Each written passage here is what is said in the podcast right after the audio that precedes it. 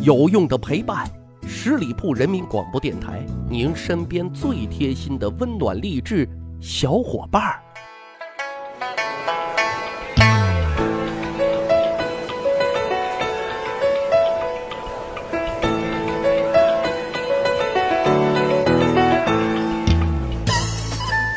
十里铺人民广播电台，趣吧历史，增长见识，密室趣谈。我是大汉啊。今天呢，跟大家聊一个有趣的话题。那在古代的中国啊，产生了很多王朝，那必然就会有很多的皇帝嘛啊，皇帝有好几百位。这大多数皇帝都有一个共同的特点，什么呢？那就是不管自己是不是英雄啊，都过不了美人这一关。所以皇帝身边总是妻妾成群啊。说到这儿呢，有一个小小的知识点啊，挺有意思的。说到妻妾成群，那到底有多少呢？这个白居易在自己的《长恨歌》里说：“杨贵妃后宫佳丽三千人，三千宠爱在一身。”这从侧面说明了一个问题，就是皇帝后宫佳丽有三千人呐。哎，果真有这么多吗？其实还真不是的。应该说啊，帝王的后宫拥有多少后妃是有一套完整的宫廷制度的。举个例子，大家都看过《甄嬛传》吧？清朝的后宫情形是这样子的：皇后她的标配就只有一人，皇贵妃标配一人，贵妃标配是俩人啊，妃子标配是四人，嫔妃标配是六人，后面的贵人啊、常在啊、答应啊啊，人数都是不定的。那由此我们可以推算一下啊，整个后宫佳丽总数那是不超过几十人的，再加上一些职位人数不定的啊，我们再往多一点数，咱就多说一点，也就百十来人。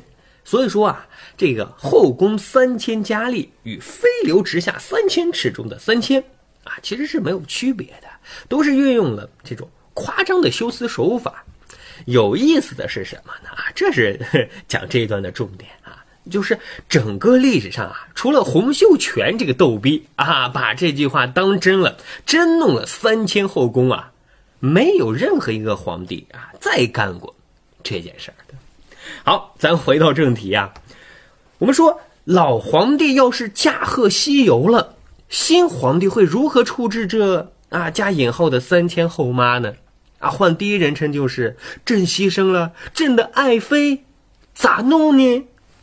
我们先了解一下古代北方民族的做法，比如说匈奴啊、突厥、蒙古人啊，他们的做法其实是最简单、最粗暴的，而且还都一样。什么方法呢？就是全部给继承了。也就是说，老皇帝一死，所有的后妈都是新皇帝的老婆了。这个比较著名的就是唐代的这个萧皇后啊，我们之前节目也说过，说她是一个奇女子啊，一生睡了七个皇帝。大家有兴趣啊，可以听听啊之前的这期节目。她在突厥啊也是被继承了三次的。为什么会这样子的呢？其实原因很简单，那在北方游牧民族，多数啊都处于奴隶社会，他们将女人啊、猎物啊都视之为财产。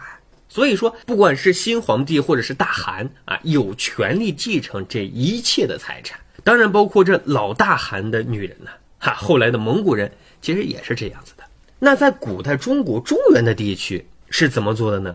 梳理了一下，主要有五种做法。这第一种做法啊是比较残忍的一种，那就是殉葬，并且在前期是普遍存在的。比方说在春秋战国时期。老的皇帝死了之后啊，是要将妃子全部都带到地下的啊，全部都是要陪葬的。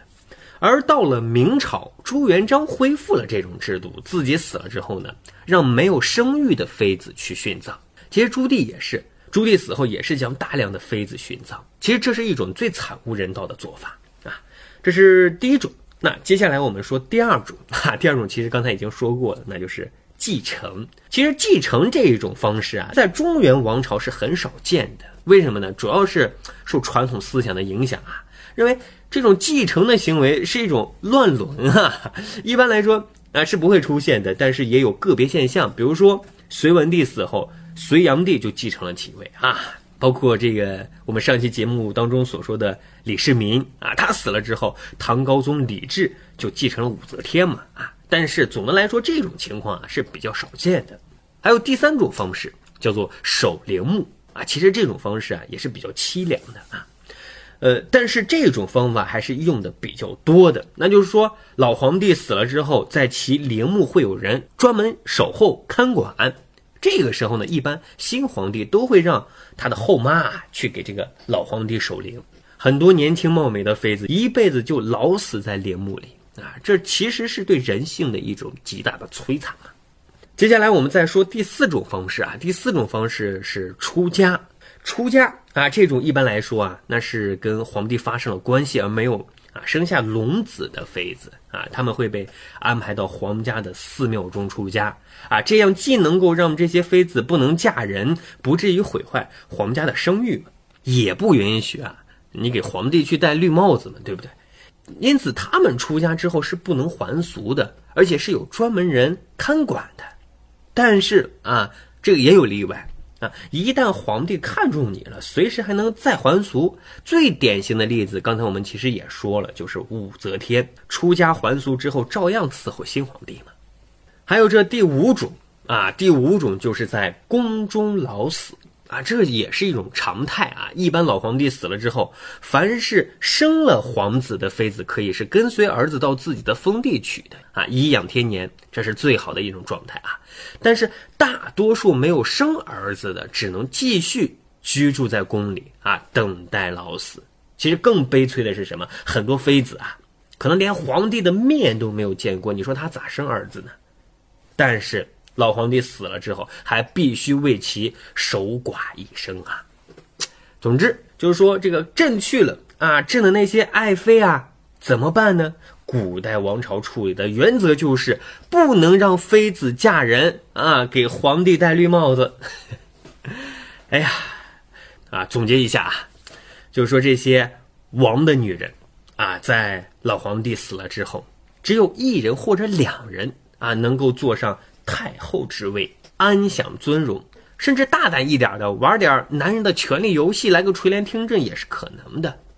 而其他王的女人们呢，他们的人生道路啊，真的让人有点唏嘘不已呀。